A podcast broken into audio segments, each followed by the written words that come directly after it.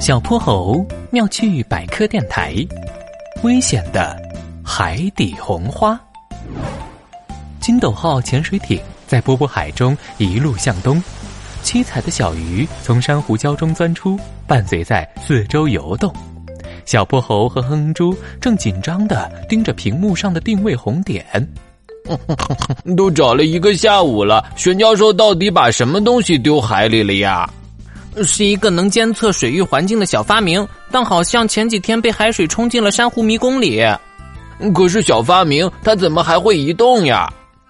糟糕，不会是被哪位大鱼朋友吃进肚子里了吧？换好潜水服，戴好氧气头盔，两人追随定位的方向，在迷宫中快速穿行。这边，这边，往这儿走。他停下了，在密生着绿藻的珊瑚上，球形监测器的机械手正被一朵红色小花的茎杆牢牢卡住。原来是被这朵花卡住了呀！这还是我第一次在海底看到这么漂亮的花呢。什么花呀花的？你们有没有点常识啊？我不是花，是海百合。天啊！小红花竟然开口说话了，两人瞪大眼睛。百合不就是花吗？非也非也，难道你们见过会说话的花吗？我的大名叫羽星阿次，是羽毛的羽哦。只是因为我的身体是花形，触手展开就像百合一样，才有海百合这个漂亮的外号啦。所以监测器就是被你偷走的。什么偷走？什么监测器？呃，就是这个小圆球吗？我还以为是谁不要的玩具呢。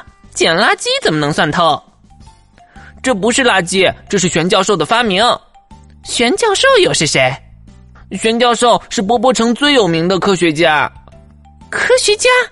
科学家是什么？科学家就是……好了好了，我们还是先把阿次救出来吧。海百合细长的红柄上也生长着密密麻麻的触手，和珊瑚密不可分的粘在一起。小泼猴和哼哼猪费了好大力气，才将阿次安全的和珊瑚分离。监测器被装进潜水服的收集囊内，两人完成任务，正要和阿次告别，突然，一条张着大嘴、露出尖牙的鲨鱼从迷宫侧后方窜了出来。鲨鱼，小泼猴，我们快跑！还有阿次，得把阿次带上。不要，我不。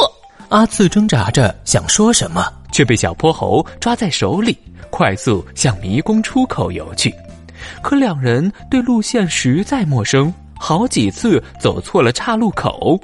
巨鲨追在身后，利齿险险擦过哼哼猪的鞋。啊！出口到底在哪儿？听我的，下一个路口咱们往右转，然后第三个岔路再向左拐到东南方向，再左转就能出去了。好，哼猪，你转错了，那是左边。不妙，他们闯入了一个死胡同。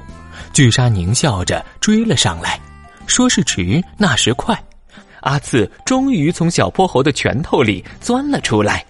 他艳丽的红腕徐徐展开，羽毛花瓣如燃烧的火焰。喂，他们俩可是我的朋友，你要是敢欺负他们，哼！阿次，阿次向鲨鱼投射而去。看起来如此脆弱的海底红花，仿佛一用力就会拧断。可巨鲨竟然吓得转头就跑，这下哼哼猪傻眼了，而阿次还得意洋洋的。摇头，还是得我出马吧。我阿次在海底可是赫赫有名的，谁不知道我体内含有剧毒？要不是你穿着这件奇怪的衣服，刚才早就被我毒晕了。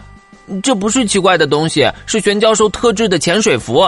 阿次，刚才多谢你啊！不用谢，你们下次来记得好好给我讲一讲什么是科学家啊。没问题，阿次再见。小泼猴和哼哼猪带着破损的监测器回到了玄教授实验室。